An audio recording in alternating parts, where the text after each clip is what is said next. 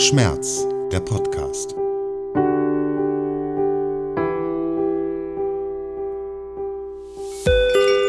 Guten Tag, ich habe Kopfschmerzen. Ich habe jetzt schon drei Tage lang jeweils acht Tabletten Paracetamol genommen. Was ist die Aufgabe der Apotheke in der Schmerztherapie? Geht es nur darum, Medikamente abzugeben? Ja, wenn jetzt schon einer seine komplette Packung Ibo zu Hause leer gefuttert hat, der Magen schmerzt und so weiter, dann ist natürlich spätestens Aufgabe des Apothekers oder eben desjenigen, der in der Apotheke gerade arbeitet, ähm, dass man mal nachfragt, was ist denn überhaupt das Problem? Wird man in Apotheken beraten? Gar nicht so easy mit den frei verkäuflichen Medikamenten. Was muss auf den Rezepten stehen? Ich kann dir erklären, was es mit dem beliebtesten Kreuzchen auf dem Rezept auf sich hat. Und was kann die Apotheke selbst herstellen?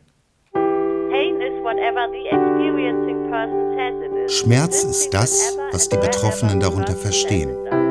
Und er liegt immer dort und dann vor, wenn ihn die Betroffenen spüren. Schmerz ist individuell und betrifft jeden Menschen. Ob als Warnung des Körpers, jahrelange Erkrankung, Zeichen von Überlastung oder Folge eines Traumas. Genauso ist die Schmerztherapie individuell. Und um die Schmerzen und ihre Therapie, darum geht's in Schmerz der Podcast. Und ich bin Nils Vommelsdorf. Ja, herzlich willkommen zu einer neuen Folge von Schmerz der Podcast. Heute ist Rika zu Gast und worum es geht, erzählt Rika am besten selbst. Ja, hi, ich bin Rika. Ähm, ich bin Apothekerin und äh, ja, Nils und ich, wir kennen uns jetzt schon ein paar Jährchen und ähm, ja, ich freue mich total, dass ich hier mit dabei sein kann und bin mal gespannt, was du alles so für tolle Fragen hast. Ja, es freut mich vor allen Dingen, dass du dich bereit erklärt hast, mitzumachen. Ich fange mal einfach mit meinem großen Fragenkatalog an. In der Apotheke ist ja eine der ganz großen Aufgabenfelder Beratung. Ihr seid ja nicht einfach eine Medikamentenausgabestelle, sondern bei euch kommen die Leute rein mit einem Rezept oder ohne ein Rezept, aber zumindest haben sie ja irgendwie ein Problem. Und ähm, ihr beratet sie dazu, was sie sich kaufen können, was sinnvoll ist, welche Kombinationen nicht sinnvoll sind. Und natürlich auch, ähm, wenn sie ein Rezept haben, diese oder jene Nebenwirkung kann auftreten. Achten Sie hier drauf, achten Sie da drauf. Oder? Ähm, ja, auf jeden Fall. Also, ähm, wobei das ist total äh, nett und wertschätzend, dass du das so wahrnimmst, weil ganz oft ist erstmal äh, der ja, der Alltag eigentlich in der Apotheke, wenn, wenn man als Kunde reinkommt, dass die, also viele Leute denken auch, dass wir gar keine Ausbildung machen müssen. Das ist manchmal so ein bisschen merkwürdig. Deshalb freut mich das total, dass du das so wahrnimmst, dass das unser Hauptjob eigentlich ist. Ähm, ja, also auf jeden Fall. Dass, ähm, ja, wenn jemand in die Apotheke reinkommt, sei es mit oder ohne Rezept, dann ähm, ist auf jeden Fall mein Job, dass ich nicht nur das aussuche, was der mir vorschlägt oder was das Rezept mir vorschlägt, sondern ähm, dass ich, ich sage immer für mich selber, dass man mindestens eine Frage nochmal dazu stellt, also wirklich das Minimum halt, ist es für sie, ist es für jemand anderes und ähm, ja, dann geht's halt dementsprechend weiter. Genau, also dann geht die Beratung halt los und das sollte eigentlich immer so sein. Ja. Ja, und ich denke, ein sehr häufiger Grund, warum die Menschen in die Apotheke kommen, sind wie auch immer geartete Schmerzen. Also nicht umsonst gehören Schmerzmedikamente zu den meistverkauften Arzneien überhaupt in Deutschland. Genau, das ist richtig. Also ähm, sei es klassisch, dass man seine Hausapotheke auffüllt. Schmerzmittel hat ja irgendwie jeder zu Hause. Ähm, oder eben ähm, die Apotheke jetzt, in der ich arbeite, die ist halt ähm, an ein Ärztehaus angeschlossen mit einer Rheumatologie und einer Onkologie. Und da sind das natürlich auch ähm, so, ja, ich hoffe, ich trete da jetzt keinem auf den, auf den Schlips, aber das sind da natürlich auch mit die Hauptprobleme, ähm, die da auftauchen. Definitiv, ja, auf jeden Fall. Häufig ist es ja auch so, dass die Leute vorher nicht in irgendeiner Praxis waren oder in einer Ambulanz waren, sondern ähm, dass sie erstmal mit den Schmerzen bei euch in der Tür stehen und ihr sollt herausfinden, was ist jetzt sinnvoll, sollt empfehlen und beraten. Naja, und es ist vielen Menschen ja auch gar nicht bewusst, was sie da alles in ihrem Medikamentenschrank liegen haben. Da wird eine Paracetamol eingenommen, das wirkt nicht ausreichend oder schlägt nicht richtig an und da gibt's eine Stunde später noch eine Ibuprofen obendrauf und irgendwann beginnen dann die Probleme. Guten Tag, Ich habe Kopfschmerzen. Ich habe jetzt schon drei Tage lang jeweils acht Tabletten Paracetamol genommen und es wird einfach nicht besser. Ja, genau, dann sage ich äh, alles direkt rein. Nee, Quatsch, natürlich nicht. Also ähm, ja, das ist ähm, jetzt nicht unbedingt in der Apotheke, in der ich gerade bin, der Klassiker, weil bei uns, wir haben relativ wenig Laufkundschaft durch das, also das Ärztehaus ist eigentlich so das Hauptding. Aber ähm, ich war davor schon mal in einer Apotheke, die zu 99,9 Prozent von ähm, Laufkundschaft äh, gelebt hat. Und ähm, ja, das ist eigentlich, das ist so der Klassiker. Ibuprofen und Paracetamol kennt jeder. Vor allem auch Paracetamol hat echt irgendwie einfach, weil es so furchtbar günstig ist. Teilweise kriegt man das ja irgendwie in eine Packung für 99 Cent hinterhergeschmissen.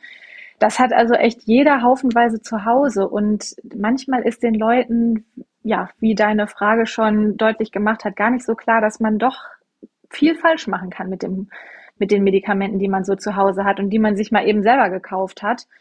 Ähm, insofern, um auf deine Frage zurückzukommen, also ja, wenn jetzt schon einer seine komplette Packung Ibo zu Hause leer gefuttert hat, der Magen schmerzt und so weiter, dann ist natürlich spätestens Aufgabe des Apothekers oder eben desjenigen, der in der Apotheke gerade arbeitet, ähm, dass man mal nachfragt, was ist denn überhaupt das Problem? Also warum denke ich denn, dass ich hier gerade Ibuprofen einnehme? Was sind die Baustellen?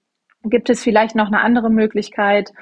und so weiter und so weiter. Und ja, auch ganz wichtig, ähm, was gibt es eine Vorerkrankung oder wie du schon sagst, habe ich vielleicht irgendwie ähm, habe ich Magenbluten seit Wochen, was mein Arzt irgendwie gerade krampfhaft versucht zu behandeln und ich schmeiße ein Aspirin oben drauf. Ja, herzlichen Glückwunsch. Das kann mich auch mal eine Etage tiefer bringen. Also äh, insofern, ja, gar nicht so easy mit den frei verkäuflichen Medikamenten.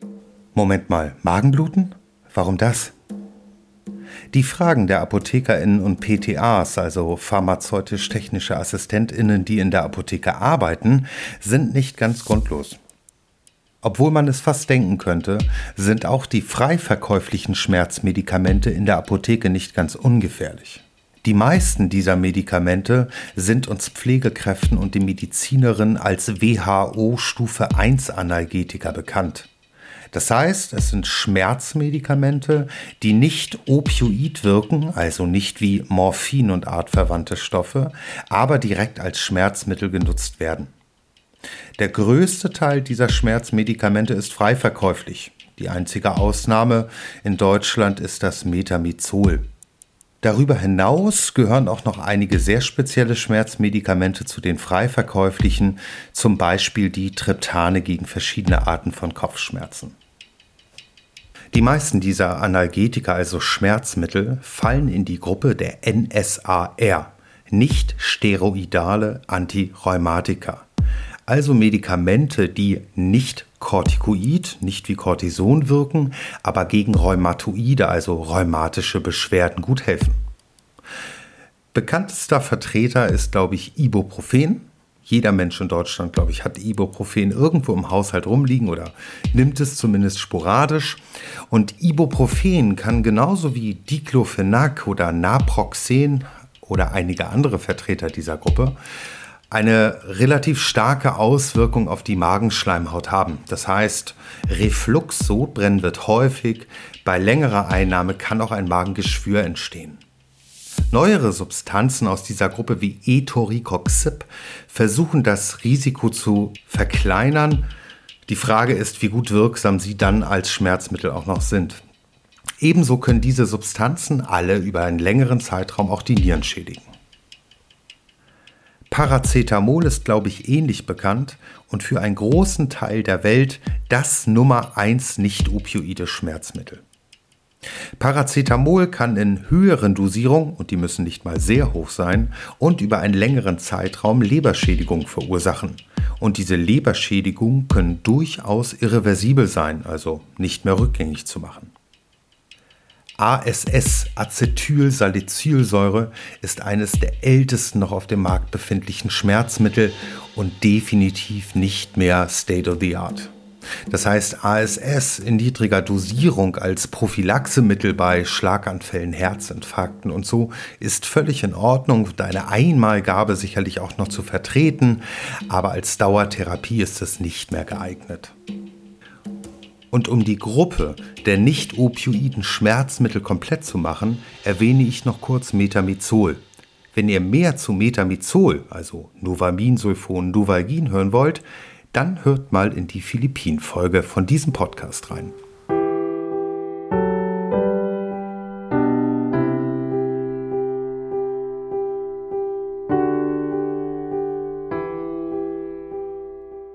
Ja, und äh, es wird ja nicht leichter dadurch, dass gerade Kombinationspräparate so heftig beworben werden.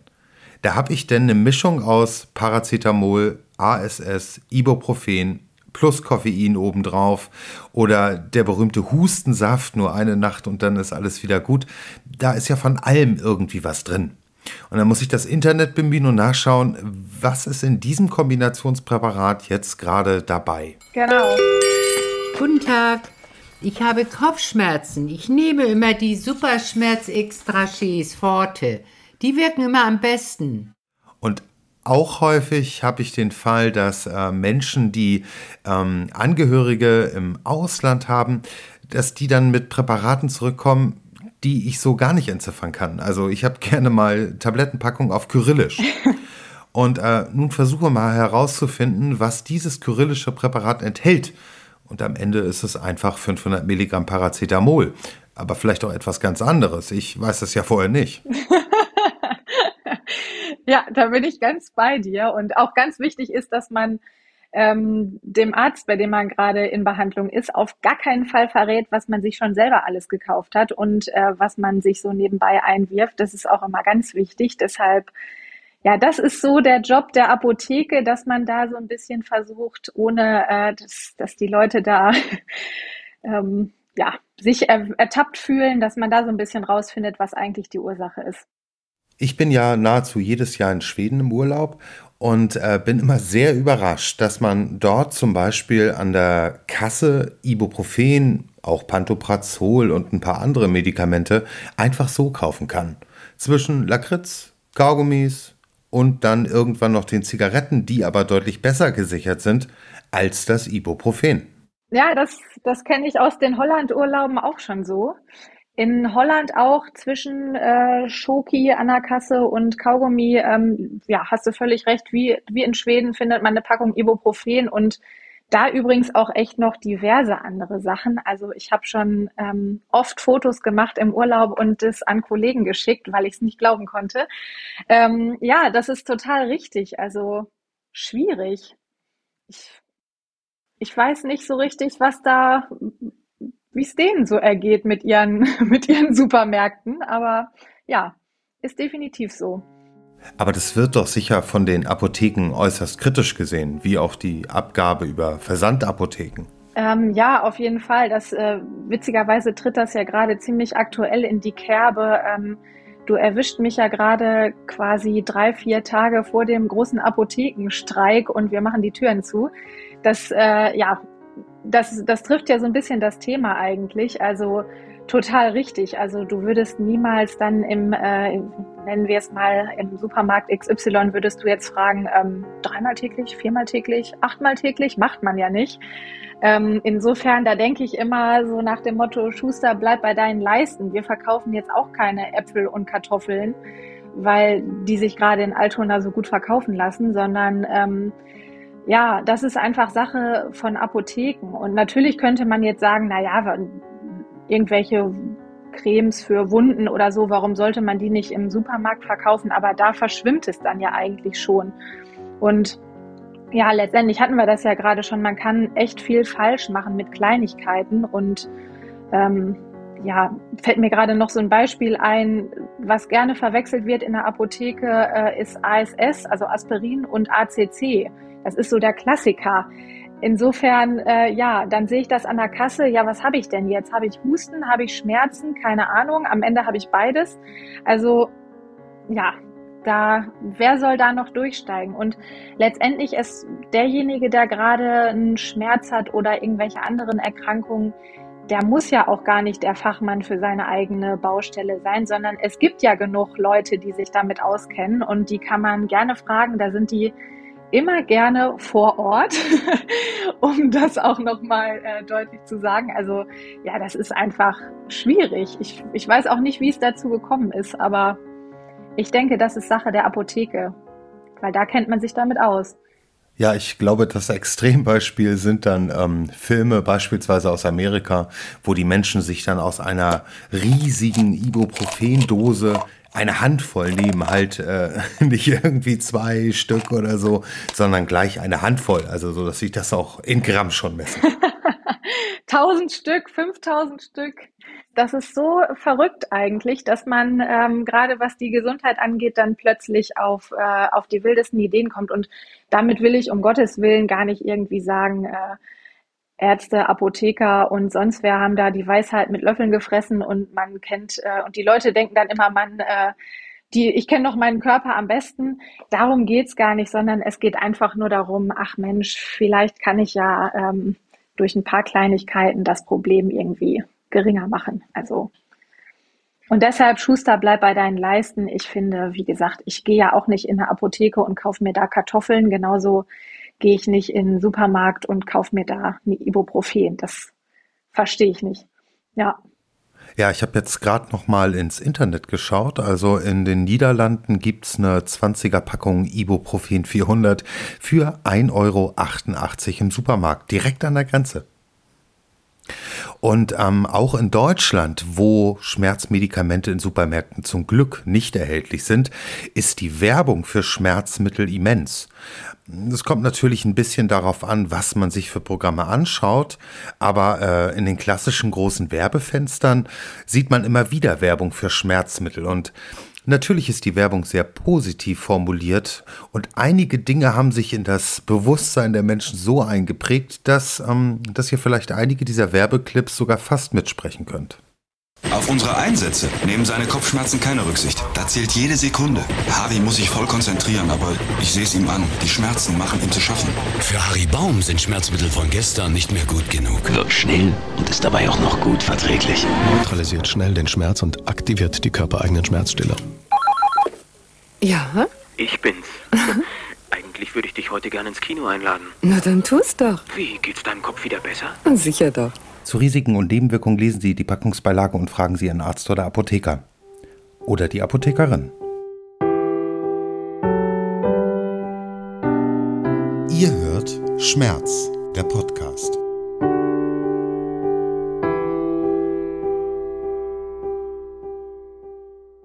Und wenn die Leute euch zuerst fragen, also nicht selber eingenommen haben, sondern mit Schmerzen kommen, ähm, was empfehlt ihr denn da? Also eine Apotheke muss sich natürlich auch wirtschaftlich tragen. Ist es dann immer das Präparat da aus dem Schaufenster und das ist gerade der neue heiße Scheiß?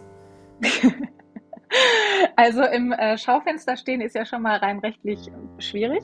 Aber ähm, also es ist so, dass man da natürlich, ähm, auch da macht jeder ein bisschen anders, aber da würde ich jetzt als erstes fragen, ähm, wenn jetzt wirklich einer mit einem Kopfschmerz ankommt, ähm, ist es für Sie, was haben Sie denn schon mal ähm, eingenommen, hat das gut geholfen, dann würde ich da jetzt auch gar nicht von abrücken und ähm, brauche nicht unbedingt die Packung rausrücken, die ich jetzt, äh, die eine schönere Farbe hat als die andere. Also darum geht's nicht, sondern ähm, hat man schon mal was genommen, dann, dann würde ich davon nicht abraten. Ansonsten, klar, kann man natürlich so ein bisschen abchecken, worum geht's gerade.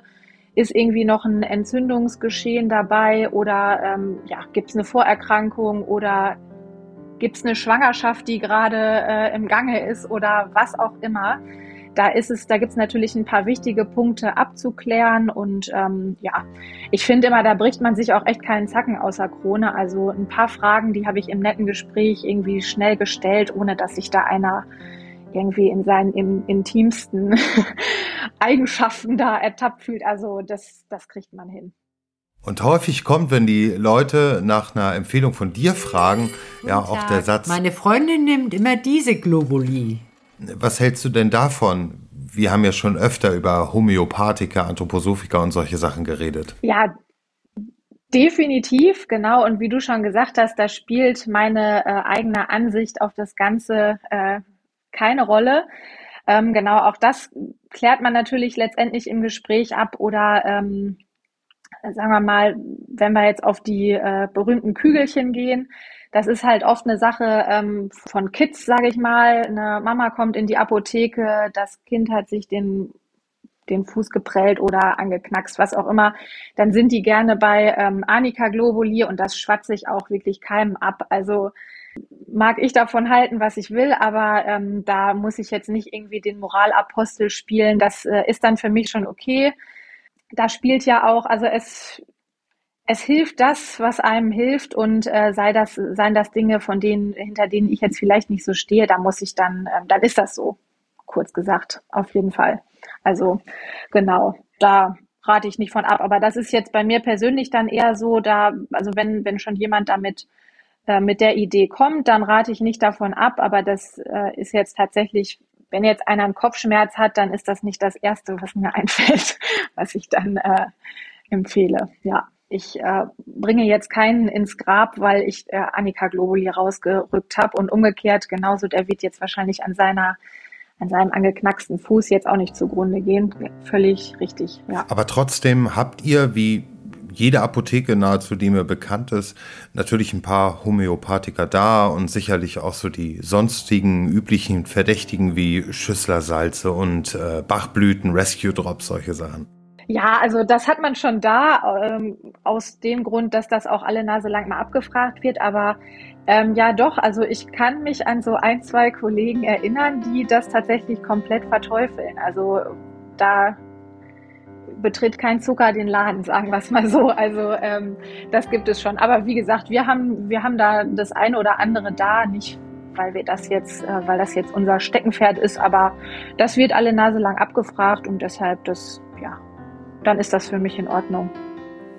Ja, und wie ist das mit Phytotherapeutika, also pflanzlichen Arzneimitteln? Ich spreche jetzt von den Pflanzen, die auch äh, wirklich in Leitlinie genannt werden, die nachgewiesen eine gute analgetische, also schmerzlindernde Wirkung haben. So Phytopharmaka werden viel angefragt und dazu beraten wir auch viel und gerne. Also ähm, das ist jetzt gar kein Ding, wo man irgendwie sagt, oh Gott, oh Gott, da müssen wir jetzt hier erstmal in, äh, in der Hexenküche gehen. Ähm, nö, da ist ja dann schon mal die Sache, wenn ich das Ganze in der Apotheke kaufe, das hat natürlich, das unterliegt ja einer ganz anderen äh, Kontrolle oder ähm, nehmen wir mal die Beispiele, ist was als ähm, Arzneimittel zugelassen oder als Nahrungsergänzungsmittel. Das wird natürlich ganz anders, die werden ganz unterschiedlich ähm, kontrolliert.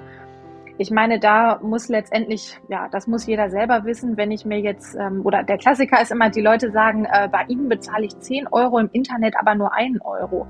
Ja gut, aber wenn das Zeug vom Körper nicht aufgenommen wird, dann bringt mir das, bringt mir auch der Euro nix.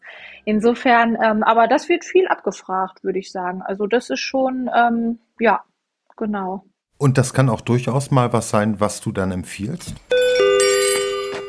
Guten Tag. Haben Sie etwas ohne Chemie? Ja, so Klassiker, einer hat irgendwie einen Magenschmerz, dann fragt man vielleicht so ein, stellt man so ein paar Fragen und dann stellt sich irgendwie raus, ach na ja, vielleicht ist es gar kein Magenschmerz, sondern äh, es sind vielleicht nur schnöde Blähungen, dann ähm, ist man halt mit irgendwelchen äh, mit äh, Pfefferminzöl gut bedient. Da braucht man gar nicht irgendwelche wilden Geschichten sonst auspacken. Ähm, sowas halt. Also ähm, das fällt mir ein oder ja, Weidenrinde ist so ein Ding, äh, Teufelskralle fällt mir jetzt gerade noch ein. Das taucht bei uns schon auf tatsächlich. Das ist wieder so außer, ähm, außer Rheumatologie, fragt das der ein oder andere an. Also gerade so die Leute, die mit chronischen Geschichten zu kämpfen haben, die ähm, haben doch das ein oder andere nochmal so on top oder unterstützend. Also das, das schon. Also es kommt vor. Ja, du kriegst so ziemlich alles in der Apotheke, was, was du, an was du denkst und nicht denkst. Also es, da ist alles möglich.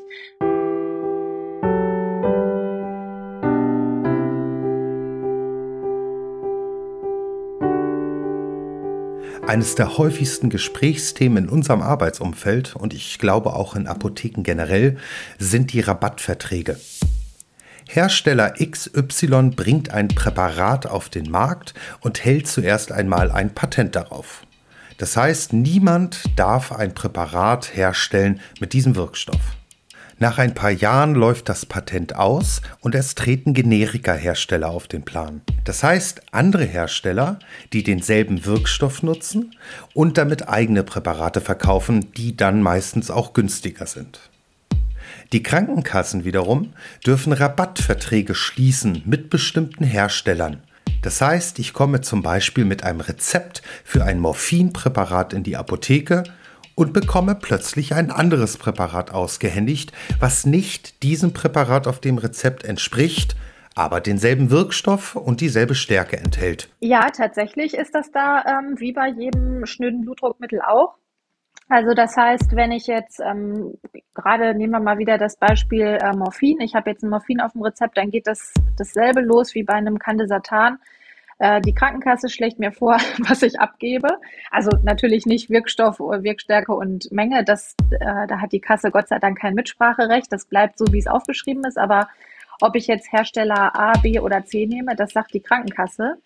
Insofern, das ist da genauso wie bei allen anderen Arzneimitteln auch. Es gibt ja doch einige Präparate, wo ich ja nicht bedenkenlos hin und her tauschen kann. Beispielsweise, wenn ein Mensch eine Allergie auf Sojaöl hat. Genau, da darf ich natürlich generell, du, du spielst jetzt auf die Pflaster dann vor allem an, da darf ich natürlich irgendwie gegen nichts tauschen, was äh, möglicherweise, was eben anders freisetzend ist als äh, ein anderes Pflaster.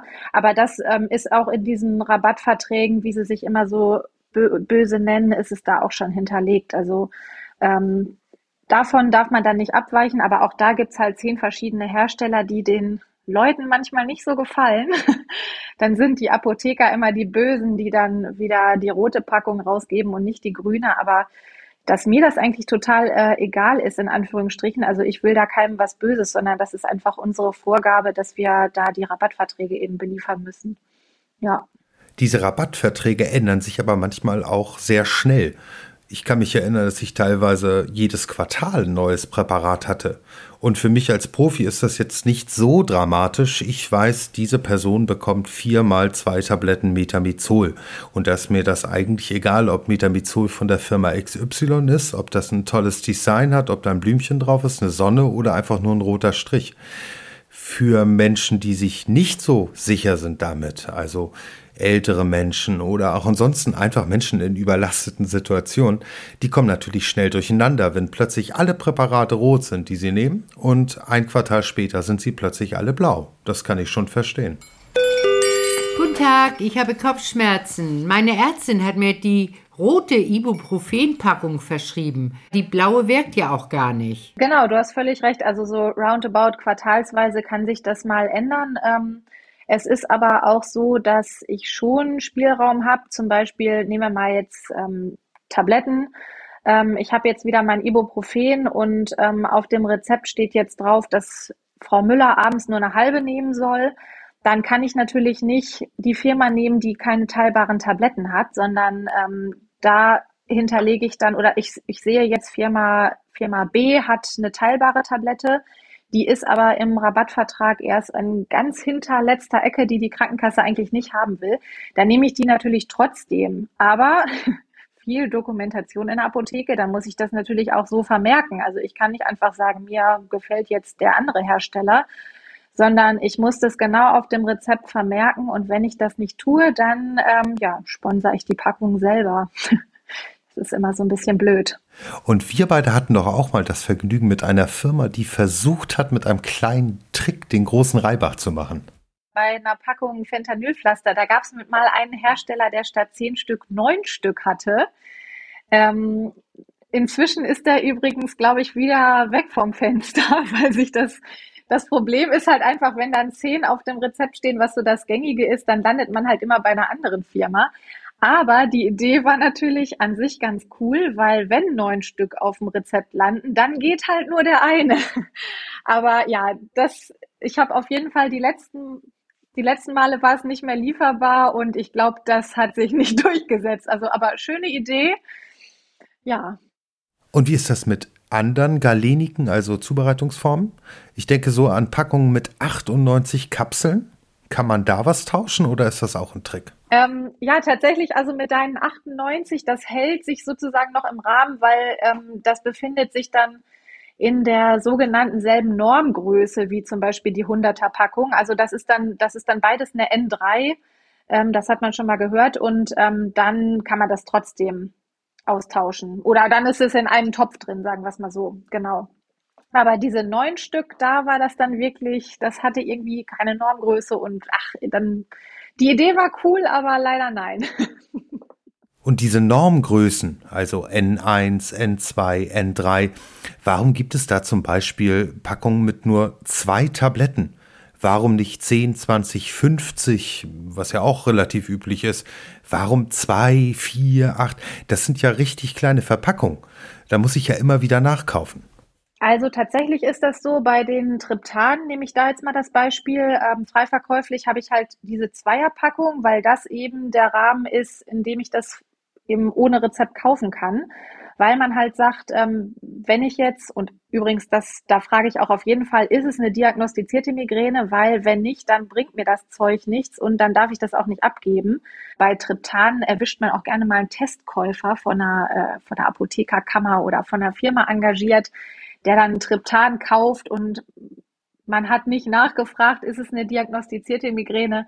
Das ist so der Klassiker. Deshalb bei Triptan fragt man schon, als Apotheker oder PTA viel nach, ob es denn, ob's denn wirklich eine Migräne ist. Ja. Ähm, aber wenn einer eine Migräne hat, dann braucht der halt in dem Moment frei verkäuflich nur diese beiden Tabletten, weil ich kann nur oder darf nur innerhalb von 24 Stunden maximal diese zwei Stück nehmen und dann ist das Ding durch. Also insofern brauche ich da keine 100er Packung, ähm, weil wenn ich eben, und da sind wir wieder in der Frage vom Anfang, ähm, das wäre dann auch so das Ding, dass ich jemanden dann vielleicht mal zum Arzt hinschicke, weil wenn einer der Meinung ist, er hat an 30 Tagen von 30 eine Migräne, dann ist das kein Fall für eine Apotheke mehr. Und wenn ich dann schon in der Praxis bin, dann lasse ich mir ein Rezept ausstellen. Und auf dem Rezept soll ein kleines Kreuz neben Aut idem stehen. Aut idem bedeutet oder ähnlich. Wenn dort ein Kreuz steht, bedeutet das, dass nichts oder ähnliches abgegeben werden darf. Wenn ich vor meinem äh, Arzneimittel ein Audidem-Kreuzchen habe, dann habe ich, ja, dann habe ich alles, was ich haben will, weil dann darf die Apotheke und ja, wir wollen es sowieso nicht, aber dann darf die Krankenkasse nicht ihren Rabattvertrag durchsetzen, sondern dann wird das äh, genommen, was da eben Audidem gekreuzt ist. Das heißt, ich habe jetzt Ibuprofen, Aut-Idem gekreuzt von Firma ABC. Und der Rabattvertrag sagt aber, es ist Firma XY, dann ist das total egal, weil dann darf ich das auf jeden Fall nicht tauschen. Und das ist immer sehr beliebt, wenn die Patienten das mal mitbekommen haben, dass, das, dass es das gibt. Dann, ja, ist das so ein Ding. Gut ist auch, wenn das dann Aut-Idem gekreuzt ist, das ist aber schon seit 20 Jahren außer Handel. Da freut man sich dann auch immer. Also herrlich. Guten Tag, meine Ärztin hat mir so eine tolle Mundspüllosung verschrieben. Etwas gegen die Infektion und gegen die Schmerzen. Können Sie hier so etwas zusammenmischen? Auch heute noch stellen die Apotheken ja auch eigene Arzneimittel her. Also es gibt Rohsubstanzen und ihr geht in die Rezeptur, wo die braunen Glasflaschen sind und wo Dinge zusammengemixt werden, damit am Ende Sachen entstehen, die man so fertig nicht kaufen kann. Das heißt, dass man natürlich, ähm, oder ich spreche jetzt für die Apotheke, in der ich arbeite, wir haben natürlich unsere ähm, zwei Spezialisten in der Rezeptur, die da einfach totale Routine haben. Ähm, ich bin jetzt auch nicht wirklich oft in der Rezeptur. Insofern ähm, habe ich da zwei Kollegen, die da einfach, die sind schneller, die wissen genau, was sie tun. Also ich weiß auch, was ich tun muss, aber die sind einfach flotter, die, das ist einfach deren Ding, deren Steckenpferd, sagen wir es mal so. Und ähm, ja, insofern, wenn du bei uns anrufst, theoretischerweise dürfen zwei von drei Berufsgruppen in der Apotheke Rezepturen anrühren, also Apotheker und PTAs, aber ähm, ja, das ist immer damit gemeint. Dann, wenn, wenn du anrufst und eine Rezeptur haben willst, dann hofft man immer, dass gerade Mitarbeiter A oder B da ist, dann geht's einfach flotter. Es gibt halt ähm, ein äh, NAF, das hörst du ja auch immer oft am Telefon. Gott sei Dank, es ist eine NAF-Rezeptur. Neues Rezepturformularium nennt sich das Ganze. Da sind halt standardisierte Rezepturen hinterlegt. Das heißt, da hat sich jemand schon mal was zu überlegt. Ähm, das sind eben ja, wie gesagt, Standards, was, ähm, ja, was Haltbarkeit, Plausibilität und so weiter angeht. Und das ist immer eine ganz nette Geschichte, weil dann ähm, ist alles schon vorgegeben, die, die Herstellung und so weiter. Wie mache ich das Ganze? Ähm, genau, es ist halt äh, einfach plausibel, was man da dann tut und das ist immer ein großer Vorteil. Insofern, ja, die Rezepturen, die eben, ähm, die du gerne mal bei uns bestellst, das sind auch Gott sei Dank NRF-Rezepturen. Insofern, ja, genau. Also um mal ein bisschen ein Resümee zu ziehen.